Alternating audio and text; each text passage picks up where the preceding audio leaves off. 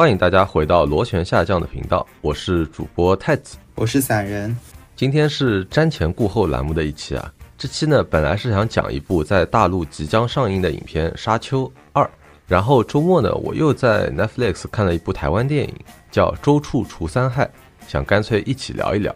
和往常一样，我们涉及剧透的部分呢都会提前预警，也会在 Show Notes 里标记，请大家放心使用。好，那我们就先来讲一讲《沙丘》第二部吧。我想先问一问你，你应该是昨天刚看完《沙丘》第二部的吧？对，我基本上是第一天上映就去看了。对，啊，你睡着了吗？没有。呃，我可以这样说，因为说这部电影，然后又不剧透的去介绍它呢，呃，最方便的一点就是跟《沙丘一》去进行比较。对，那么对，我觉得《沙丘一》呢，确实是有一点点睡点的。因为它中间会突然出来很多奇奇怪怪的东西，就场景切换的比较多嘛。因为它要搭建一个世界观，所以说呢，经常会有一些莫名其妙的东西，你会觉得出来。比如说，突然哎，一个什么姐妹会出来给主角扎针，然后又突然有一个光头从石油里冒出来，哎，又突然一个巨大的场景，然后又突然换了星球，就各种各样奇怪的一些事情在发生嘛。然后它没有那种。可以一直抓住你的一条线的那种感觉，你就感觉哦，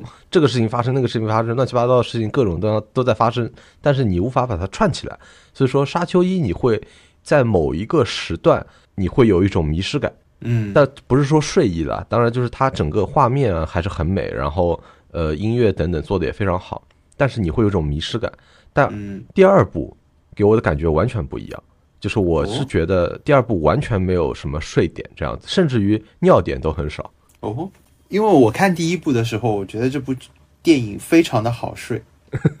因为我是一个有这种打卡控的人嘛，以前那个播客里也说过，所以我看一部电影，我是一定要把它看完的。如果半当中睡着了，我可能回去找片源，然后就从睡着的那个点继续往下看。那么如果我形容这部电影非常非常好睡，那就意味着我分了好多个晚上把它看完。啊，必须要达到这个程度才可以。而且呢，其实我看呃这种片子，我是有一些困难的，因为我不太能记得住。第一就是我我有脸盲，差不多肤色，然后差不多样式的人，呃衣我所谓样式就衣服，然后我是分不清谁是谁的。然后第二点呢，就是我记那种名字，还有那种特别长的那种名字，非常的困难。比如说。沙丘里面有那个什么什么什么人，这个名字我即便今天在录播课之前，我还重新去做了功课，我依旧记不住他到底是什么，什么什么星球的人。我唯一能记住的就是姐妹会。没了啊，因为这个词还比较好记，所以这个东西让我的这个迷失感是非常明显的，因为人我都前后对不上啊。这一点呢，我自己的感受就不是那么明显，可能我已经有点适应英语环境了。这个我要跟你说一下，因为在国外你看电影的时候其实是没有字幕的哦，就除非他说的不是英文，就是他说的一些外星语或者什么的，他才会出现呃，就是一个很小很小的英语字幕。然后大部分时间它都是没有字幕的，所以说你只能靠自己的英语听力。我现在因为已经有点习惯这种环境了嘛，所以说其实那些名字我就会发现，就是英语它其实是一个。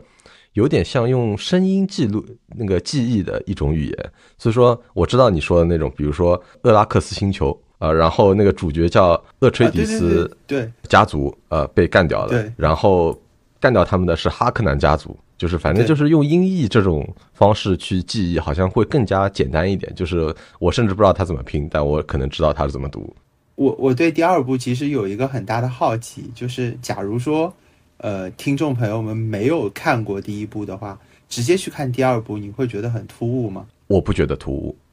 我觉得还 OK，就是属于那种你稍微补补充一下前情提要就 OK，甚至于影片里大概前。两分钟的时候也会有一个前情提要，就是它有一个非常简短的，就是说前面一部发生，因为这一部的故事是紧接着上一部就延续下去的，不是说突然就什么五年后、三年后这种，不是的，它是立刻呃延续下去的。然后当然你需要知道，就说它里面的一些设定，这个我待会儿会讲。那么。我想先稍微聊一聊啊，就是呃我的推荐点和不推荐点这样子。首先推荐不推荐，我肯定是推荐的，而且我推荐一定是要去电影院看，因为就电影院，首先啊，就电影院天生的这个设置就会减少你的就刚才所谓的睡点，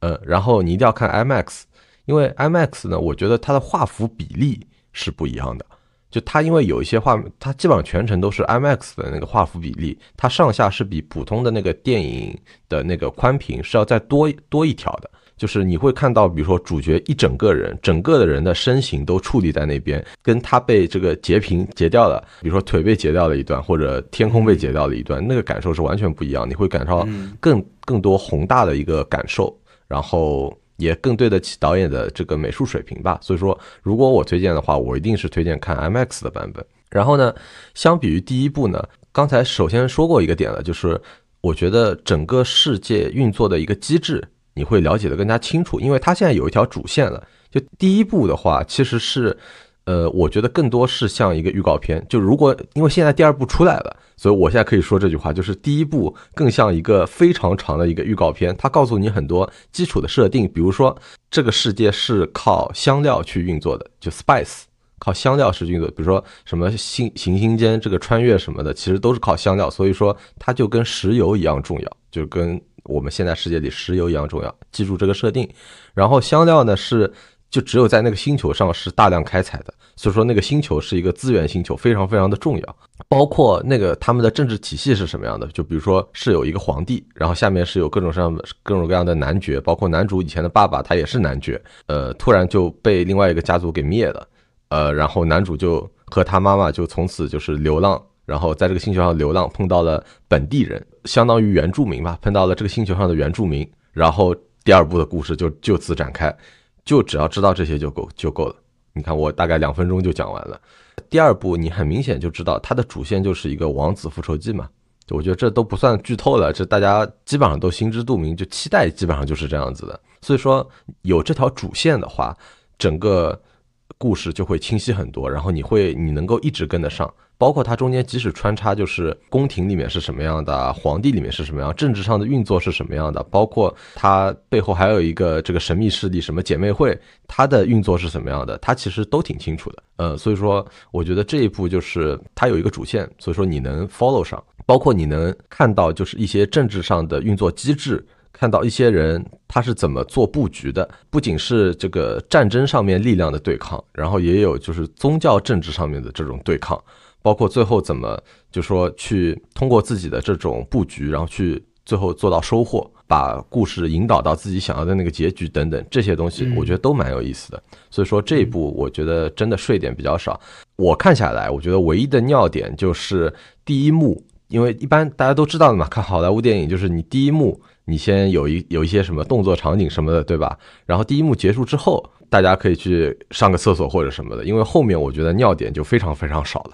呃，而且它又是一部很长很长的片子，这点我希望请大家注意。对，尤其是这个第三幕开始之后，我觉得是完全不容错过啊，非常非常的震撼那个画面。那说到画面这一部，就是有更多的大场面，呃，我就举一个例子吧，就是杀虫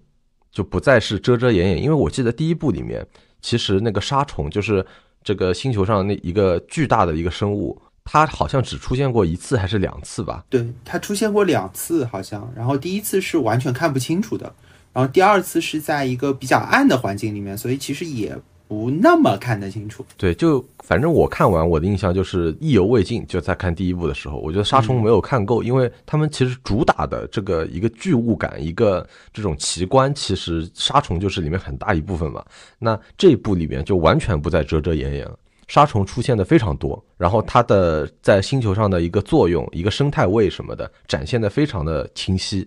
然后当然美术水准也一如既往，所以说就这一部有更多的大场面，所以我觉得就非常好看。第三点就是有很多很惊喜的演员，这里说的惊喜就是你看之前你都不知道他在这部电影里。因为就是我觉得，如果你比较关注就是欧美的一些电视剧或者电影，对于比如说最近比较火的一些明星都比较了解的话，那你看这部片子，你肯定会有很多惊喜。就是有很多一看，哎，他怎么在这部电影里？我之前就是比如说看宣传的时候，你可能只是看到了演员甜茶，然后还有那个女主赞达雅，就是他们两个人，就是可能戏份会更多一点。呃，但很多很多人，我猜影片是有点故意就说。隐藏起来的，就是之前在宣发里面也没有提到他的出现，但因为他演的那个角色非常非常的重要，你就会知道，就说如果还有沙丘三、沙丘四的话，他可能会是一个非常重要的角色，所以说他出来的时候就会非常非常的惊喜。啊，这个就我就不提说是谁了，然后大家看的时候可能就会突然发现有一些惊喜。OK，然后还有第四点的话，就是我觉得他对于宗教的演绎就是很有趣。如果说只是一个经典的王子复仇记的故事的话，其实蛮俗套的，蛮俗套。虽然就是我们说俗套也没有也没有问题，就是你拍的好的话，俗套也没有问题，大家其实都挺喜欢的。但是它其实中间加了很多的宗教色彩。整个的过程，你可以看到一个宗教成立的一个过程，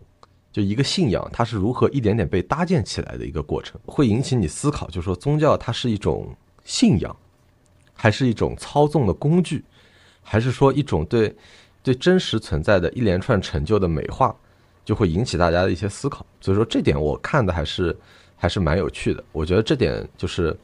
甚至可能跟我们之后去聊的那个周处除三害啊，还有点，可能还有点异曲同工之妙的这种感觉。嗯，对我也很想说，就是呃，那部片子跟这部片子当中最大的联系，我觉得就是对宗教的这件事情。好，那以上就是我觉得就是比较推荐你去看的一些点吧。就是如果大家觉得这些点很戳你的话，那么呃，不要犹豫，就去看《沙丘》第二部。那接下来我来说说就是不好的地方，或者说也不说不好的地方吧，就是我觉得可能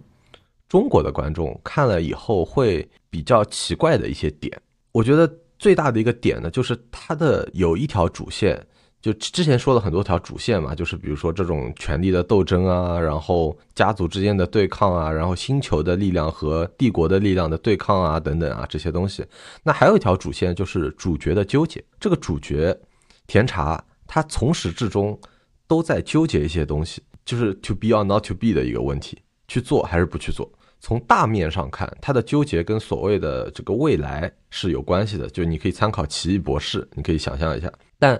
在我看来，这个挣扎是和身份认同是有关系的，self identity 是有关系的。简单来说，就是他是要做一个原住民，就 Freeman，就他那个星球上面不是他们后来跟原住民在一起了嘛？对，那个原住民。都叫 Freeman，还是做一个复仇者？那我觉得很多观众会觉得这个纠结有没有必要？观众会觉得出于一个实用主义者的角度，会觉得说你肯定是去复仇嘛，你但是你可以假装先做一个 Freeman，然后你就去复仇，然后再说嘛，对吧？呃，你纠你纠结个什么呢？对，而且其实，在第一部里面，呃，原住民其实也是在算是在复仇的那一波人吧。所以其实我我个人觉得是不冲突的呀，这个身份。对啊，你你就会觉得很简单，就是大家利益是一致的，我们一起去复仇，就是有什么好纠结的，对吧？对啊，对。但事实上，就是 self identity 是西方很重视的一个话题。就我举个例子啊，就比如说我们扯到，比如说移民，你是一个以色列人，然后你移民到了美国，你对自己的身份认同，你自己觉得自己还是以色列人吗？还是说你是一个美国人，还是怎么样的感觉？包括比如说以后你生出来的小孩儿，他会觉得说自己是美国人，还是觉得自己是以色列人？你希望他是怎样的一个身份？这个是很多就说西方很重视的一个一个一一个话题。包括比如说比别人在介绍自己的时候，他就会说，呃，我自己认为我是什么样的人这样。那我觉得这个理解就会有一些困难，就会觉得说男主在那儿，呃，有点什么玛丽苏啊、伤春悲秋啊，就是纠结这些东西干嘛？就会有这种感受。但这个呢，又是贯穿全篇的一个很重要的一个情节点，包括主角想通了，就是他不纠结了以后，他想通了以后的一些行为。嗯，如果你没有这种身份认同的，呃，这个观点去看的话，你会就给他套上一些简单的标签去解读。啊，我甚至已经我我已经看到了，你知道吗？就是我已经预见未来了。我告诉你，就是一周以后，小红书上就会说什么类似于什么渣男啊、渣女啊，什么这种什么各种标签往上套的啊，就会很很可能会有这种解读的 啊。对，所以说，呃，我觉得就是还是要去从。这个世界观，至少沙丘的这个世界观下面去理解这件事情吧，就理解，比如至少我们我们不说别的，我们不说现实世界，那么我们说沙丘这个世界观下面，那个一个家族的荣誉，一个家族的名称，一个家族的血脉，呃，对于一个人还是很重要的。从这个角度去理解，我觉得就 OK 了。这个是一个提醒吧，就是给大家。当然，还有一还有一个，就是我觉得大家可能比较难以接受的地方，就是你还是得接受这个世界观里的东西，包括会有一些疑问，比如说有枪，为什么还要用刀？对，第一部里我就有这个疑问，就科技如此之发达，但大家都是贴身肉搏。呃，包括还有什么？为什么还会有决斗这种东西？对对，感觉非常的沙雕，就是是我们已经是这个文明社会了，还要这个搞决斗啊，这种非常古典的一些东西。科技已经发展到可以星际间穿越了，但是我们还是搞皇帝制，我们还是搞那个什么封封爵啊，这种非常封建、非常传统的一种。呃，统治方式，呃，为什么？就是会有各种各样的这样的想法嘛？但是，呃，这个呢，我只能说，就是这是这个世界观下面的东西，因为他们其实有这个设定，就是人体护盾，呃，人体护盾可以阻挡子弹，所以说你近身肉搏的话，更容易把这个人干掉。啊，就是这是一个更有效率的干掉别人的方式啊，我只能这么说啊。至于他为什么可以挡子弹啊，他为什么可以无视呃物理定律，一颗子弹的力量打在你身上，你都不往后后退的啊，我也不知道啊。反正你就接受这个设定就对了。那那关于为什么整个的政治体制如此古典的主要原因，是因为有一个设定，其实这个导演是在电影里，我觉得应该没有讲到，就说他们其实之前是经历过一个 AI 战争的。对，就说人类在之前经历过一个 AI 战争，然后后来就是会惧怕 AI 这个东西，所以说很多东西都转向了古典化，然后包括一些仪器，包括整个的东西，它都不再用电脑来控制，而是用一种这种机械式的方式去控制。小说里面其实是有这一部分的描述的，而且就是其实，在角色里面其实也有一部分人，就是因为不再用计算机去做计算了嘛，就会有一些。专门这个职业的人，然后他就专门用来做计算，对吧？然后在电影里面，其实他的扮相也会跟其他的人不太一样。所以说，就是你只能接受说这个世界观就是这个样子的，然后你沉浸进去会更好。你如果去纠结说为什么为什么是这样子，那你可能沉浸感就会大打折扣。然后还有第三点，就是我看下来比较疑惑的地方啊，我有点不知道第三部能怎么拍。就这一部如果就此结束啊。我是完全可以接受的，就是它是一个非常经典的西方的文学故事的那种感觉。但是第三部接下去能够怎么拍，能够拍成什么样，我是很期待的。因为就结局来说，我觉得好像已经比较圆满，就不像第一部。就第一部的结局，你明显是知道，就说 OK，OK，就戛然而止，就在这儿，你就吊着我们吧。那么这一部就是没有那种吊着的感觉，那它就是 OK，好，就这样吧，嗯，这种感觉。呃，我有点不知道第三部怎么拍，但我非常非常的期待。我甚至比第一部还，因为第一部结束的时候，我觉得我大致知道第二部会是什么样的，但第二部结束的时候，我是完全不知道第三部会是怎么。我我记忆非常深刻的就是第一部结束的时候，我的那个感觉就是啊，终于结束了，我再看个啥？然后我就去翻别人对于那些小说的那种梗概的解读啊，什么之类的啊，就去翻这个东西。然后我当时就有一种就是。看这个电影，我甚至觉得拍《沙丘一》不是为了拍《沙丘二》，而是为了卖小说啊！我有一种这样的感觉，因为你必须要看了小说之后，你才能看得懂《沙丘一》。反正我看的那一场啊，就是还是蛮受欢迎的，我觉得入座率非常非常的高。我我看大部分，因为我所在的城市其实是一个华人居多的城市，但是呃，就看的人最多的应该还是就本地人。所以说，呃，我觉得《沙丘》这个小说的这个分量，在他们心中还是不太一样的，属于那种传世经典的感觉。我觉得可能很多人在这里面是看过那本小说的。好，那接下来呢，我可能会。我们就会进入一个稍微剧透一点点的部分，然后但这个部分其实非常的短啊。如果你介意剧透的话呢，你可以看 show notes，然后跳到下一个部分。那这个部分呢，其实我就我只想讲三点，就是第一个就是他纠结的其实就是要不要做 chosen one。本来可能小说里面他纠结的确实就是他要不要做 chosen one，但是电影里他实际上他有一个非常细微的一个心理动作，就是他在一段时间里面他把自己的家族戒指给摘下来了。嗯，然后，但是最后他决心说想通了，然后带领所有人一起干回去做王子复仇的时候，他又把那个戒指给戴上了。所以说，我觉得导演是掺杂了我刚才说的那个 self identity 的一个一个点在里面的。我觉得这个可能会带给就是西方的观众更多的一个共情啊，这个是我的一个解读。然后还会有一个不剧透就无法讲的一个吐槽的点啊，就是杀虫这么屌，为什么不早点用？早用早结束了。就就这么跟你说啊，我非常喜欢吃一种海鲜，它名字叫杀虫，我非常非常爱吃。所以我第一次看这个电影，听到沙虫的时候，我整个人一愣，我想，诶，这是取材于中国福建地区吗？然后，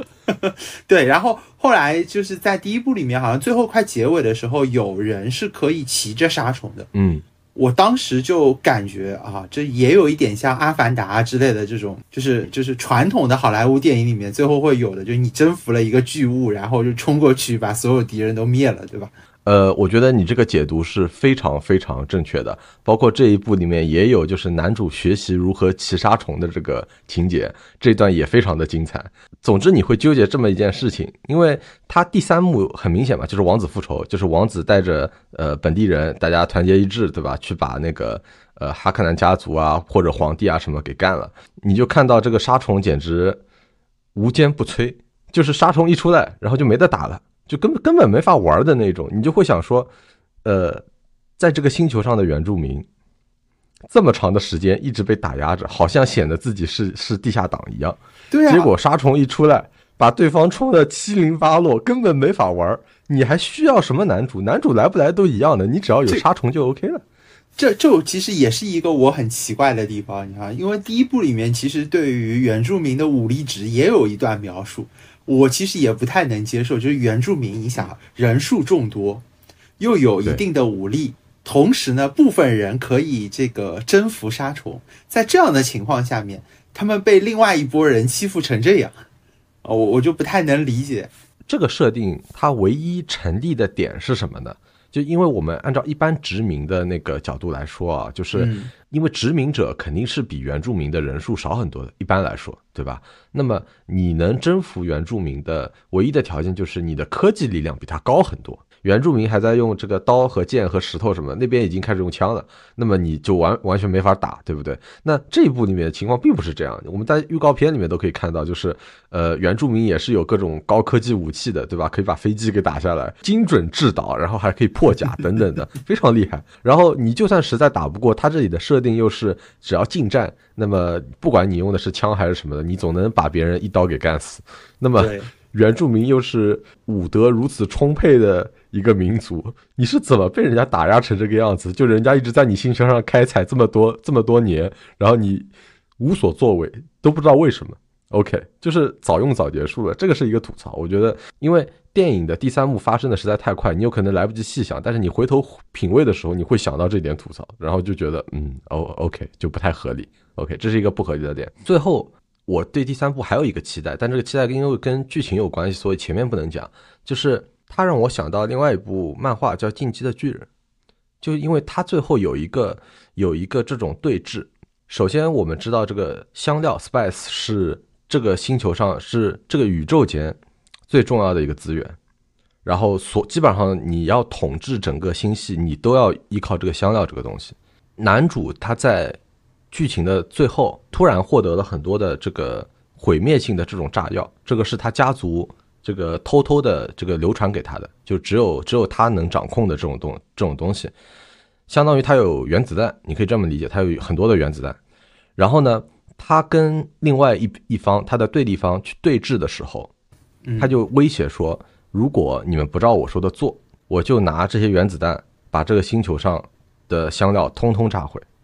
然后大家都不要过了。就这是一种这种这种对峙的一个关系。就就跟那种威胁论，或者说我们甚至说的可能远一点啊，就是什么《三体》里面这个第二部里面逻辑的这种威胁论是有点一致的，就是就是反正我们大家都要依靠这个东西活，这个东西现在掌握在我的手上，虽然我的力量比较小，但是如果不照我做的，我就把它通通炸毁，我们大家一起回到原始时代，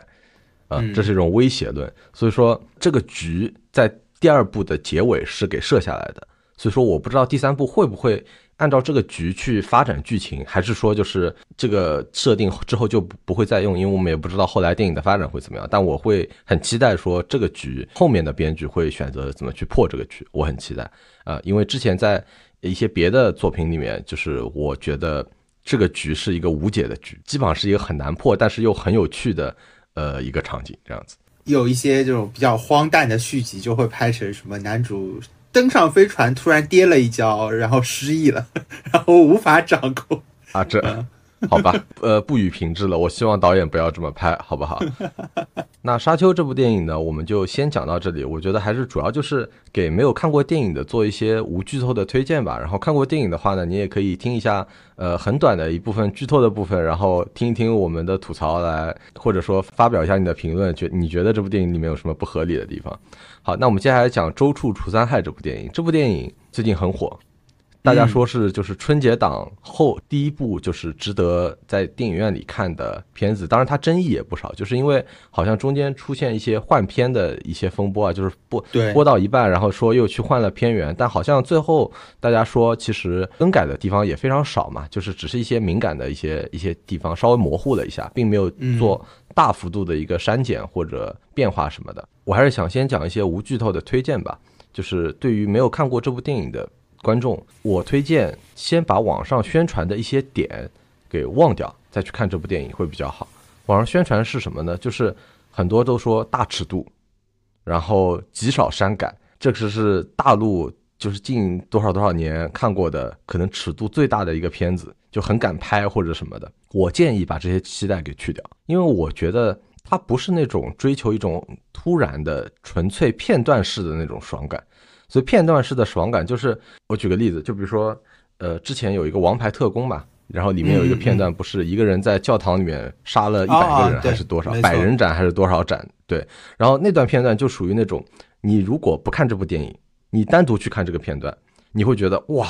好好牛逼，好爽，就就他完全脱离这个电影的这个场景去看，你都会觉得很爽。那我称之为就是片段式的爽感。但是这部电影里面，它所谓的一些。大尺度，它所谓的一些暴力的这种场面，它不是片段式的爽感。你如果单独看到这些片段，你会感到很莫名其妙。它只是一种这个很成功的这种类型片，然后带有一种幽默和讽刺。它是一种浸润式的爽感，就它不是那种突突发的那种肾上腺素急速飙升的那种爽感，它是一种浸润式的爽感。就是一开始开幕戏结束之后，其实节奏非常非常的慢。然后你得用心去体会里面的种种幽默，后面有一些，比如说暴力镜头，或者说比较呃大尺度的一些镜头，是一种促进你理解男主的一种方式，就是所谓的我我看这部电影的整个历程，就是我先观察男主，然后理解男主。然后成为男主的过程，第第三步就不要做了，做前两步就可以啊。第三步就不要做了，但我我只是说，就是我完全能体会男主的那种心境的意思啊，我是这个意思。我看到中间的时候，我觉得还是一个我期待中的那种故事，但是后半部分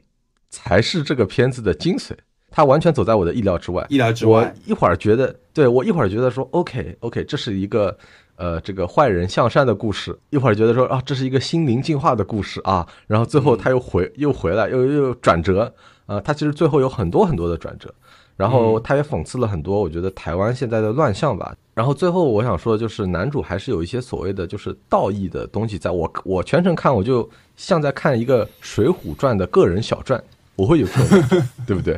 会，呃，就你你你说他是鲁智深的形象，或者说你说他是哎对什么的形象，我觉得都很符合。说武松啊或者什么的都很符合，就有种这种感觉。对，我觉得这个是可以触及我灵魂的东西，就它有一种道义，它有一种坚持在那边。好，我们马上就要进入剧透部分，在进入剧透部分之前呢，我最后还是还是再强调一下，就是我希望就是还没有看过电影的观众，我觉得这部电影确实非常好看，就是它是一个很成功的一个类型片，但是它不是那种宣传上面所谓的大尺度，然后很暴力的那种片子，你还是要慢慢的去看的，就是你要体会到那种幽默才可以。它不是那种传统的好莱坞的大制作那样子，我觉得带着那种就是零期待，就是你完全不知道这部片在讲什么，然后慢慢的去体会看这部片子才是一个正确的打开方式。OK，散人已经憋不住了，那我们进入这个剧透的模式。我先呼应一下你刚才说的那一点啊，就是我非常赞同，它其实不是一个大尺度的，包括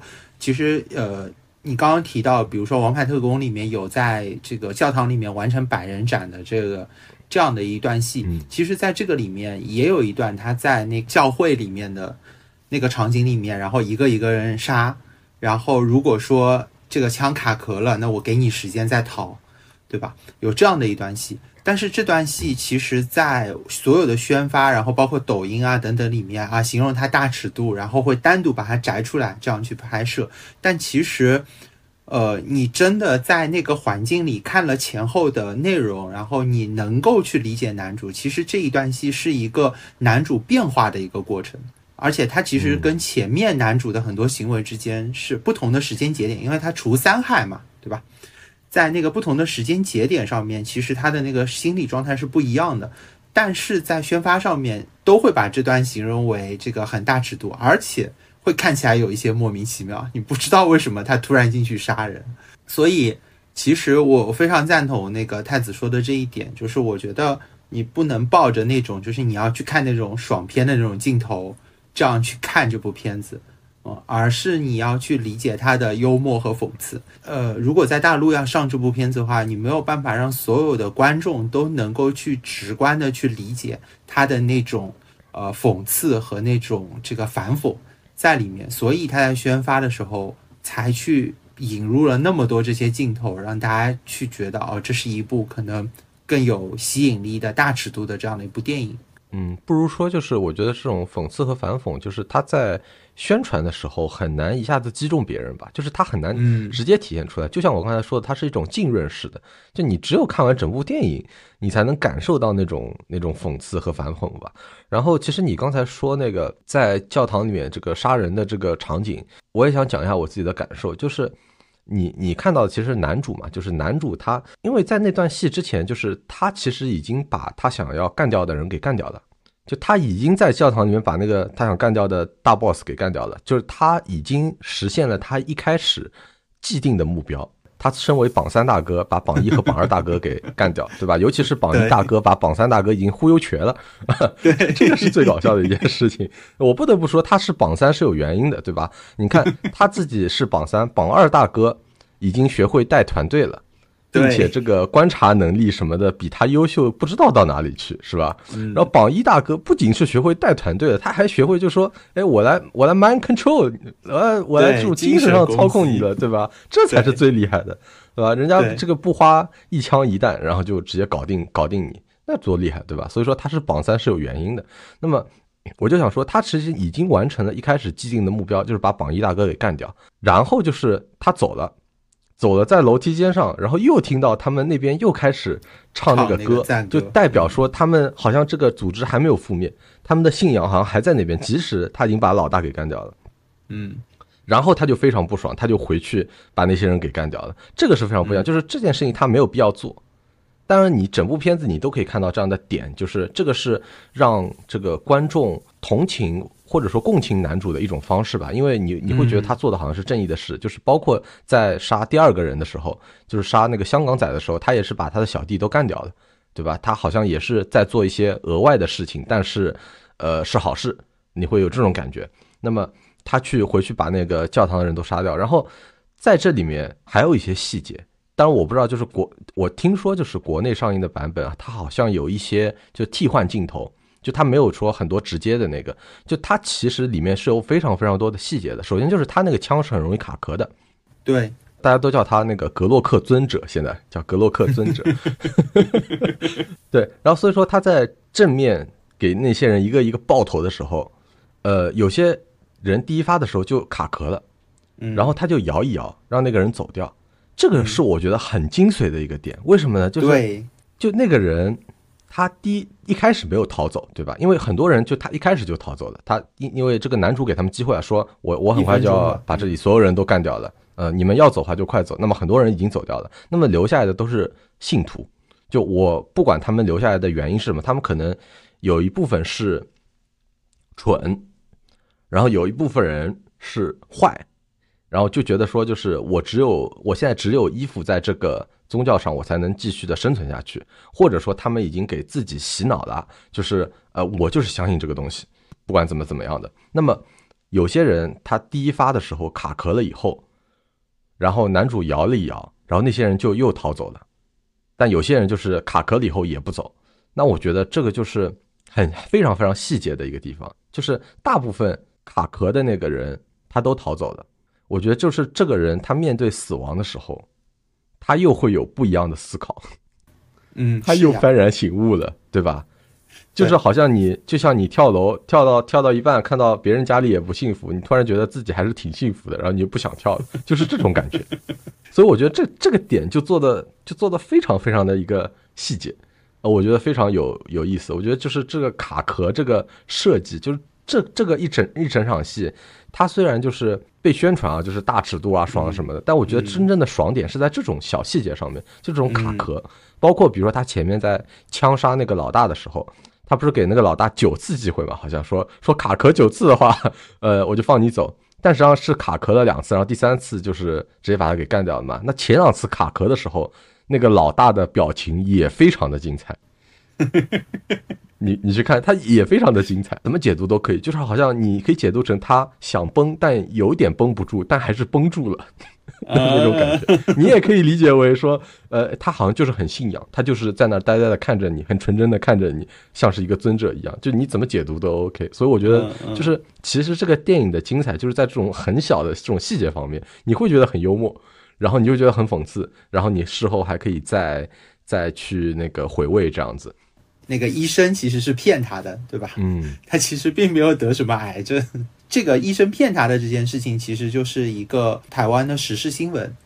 啊，哦是之前真实发生过的一件事情。对，所以其实有很多这样的这个故事在里面。我相信，其实呃，我们台湾省的这个岛民啊，看了这个片子之后，其实也会有很多他们的那种呼应的感受。当然，这个可能我们感受不到，因为我们不怎么看台湾的新闻，对吧？对，这个就不得不感谢我国的反诈 APP 了，对吧？这种邪教在台湾啊、韩国啊，我觉得都挺流行的。就是嗯我我是觉得非常可怕。然后在我们大陆的人民看看来，我觉得都是很不可思议的一件事情，就觉得非常蠢，非常。然后我也就一直在想，就这种邪教式的这种坏，它不是那种坏在表面上的，对吧？它是坏在骨子里，但是它外外表又是非常温情，非常呃温柔，然后非常美好的一个东西。就我就在想，就是这种坏是不是只有男主这种不讲道理的就才能解决？嗯，然后包括其实我前面说那个卡壳的点啊，我我想说的就是，呃，其实我觉得整部电影导演有表达出来，就是死亡的一个，就你面临死亡，你会有很多不一样的思考。就是男主面对死亡就会有有有不一样的思考，医生面对死亡也有不一样的思考。然后就是那些卡壳的人，他面对死亡，或者说他那个没有卡壳嘛，他死了那一瞬间，他是不是也有不一样的一个想法？我觉得这个就是导演有有可能想传达吧，就是你面临面临死亡，你整个的想法都会不一样，然后你会大彻大悟这样子。但哎，我又要说回沙丘，沙丘里面那个男主他也是这样子的，他也是面临死亡。然后他突然就想通了，我告诉你，哎，就，哎，这个，哎，这这样子两部片子都可以串在一起，哎是不是很厉害？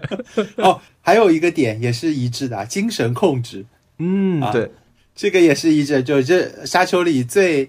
最这个无解的两种武器，一个是毒，一个是精神控制，对吧？呃，也不能完全说精神控制吧，就是宗教吧，就是，嗯嗯，因为因为在沙丘里面呢，宗教它是一点点，就是从从无到有嘛，就是大家从呃不信任这个男主一个外乡人，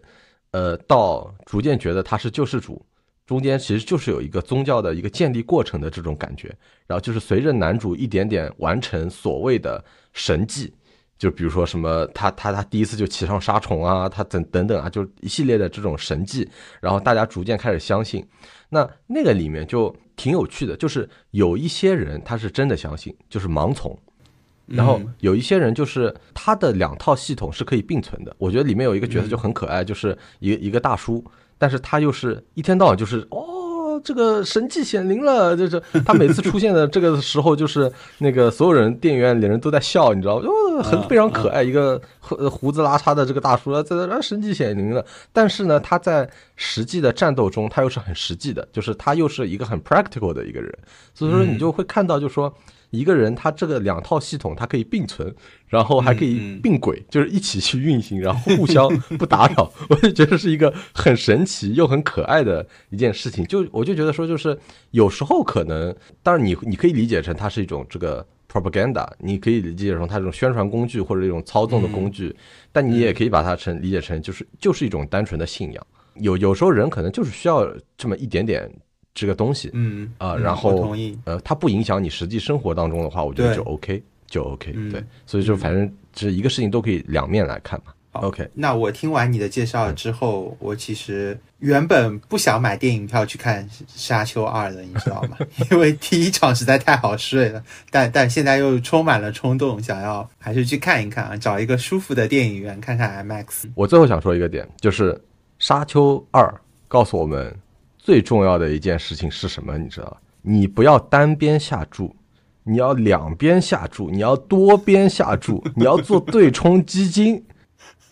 这里面最著名的一句台词是什么？你知道吧？就是姐妹会嘛。后来姐妹会那个老大，那个一个老老老太婆跟那个男主的妈妈，他们两个人就心灵对话，就是没有没有没有说出来，心灵对话搁那儿。男主的妈妈说：“你看，最后我这边赢了，My side wins。”老太婆说：“不对，我们不选边的，我们每每边赢都是我们赢。就是我看那个小说的那个解读的时候，就有人就会说这一段，就是说，呃，姐妹会其实就是代表着是一个最高的那个权力机构背后的那些人物”，嗯，就是无论谁当选，其实永远赢的是他们。是的，我觉得这一点就是很妙。这个机制它能够通过这种故事情节然后去传达出来，我觉得是非常好的。对，我觉得这是他做的呃很棒的一点，是我看的其中的一个一个爽点吧，也给主角添加了很多那种悲剧色彩，就是你知道他赢或者输，呃，最后都不重要。好，那我们这期差不多就聊到这儿，然后希望大家呃听完之后呢，能够对自己的观影选择呃有一定的帮助。然后，如果你看完电影之后，然后有什么样的感想、什么样的吐槽，欢迎在评论区跟我们分享出来。那感谢大家的收听，我们下期再见，拜拜。拜拜。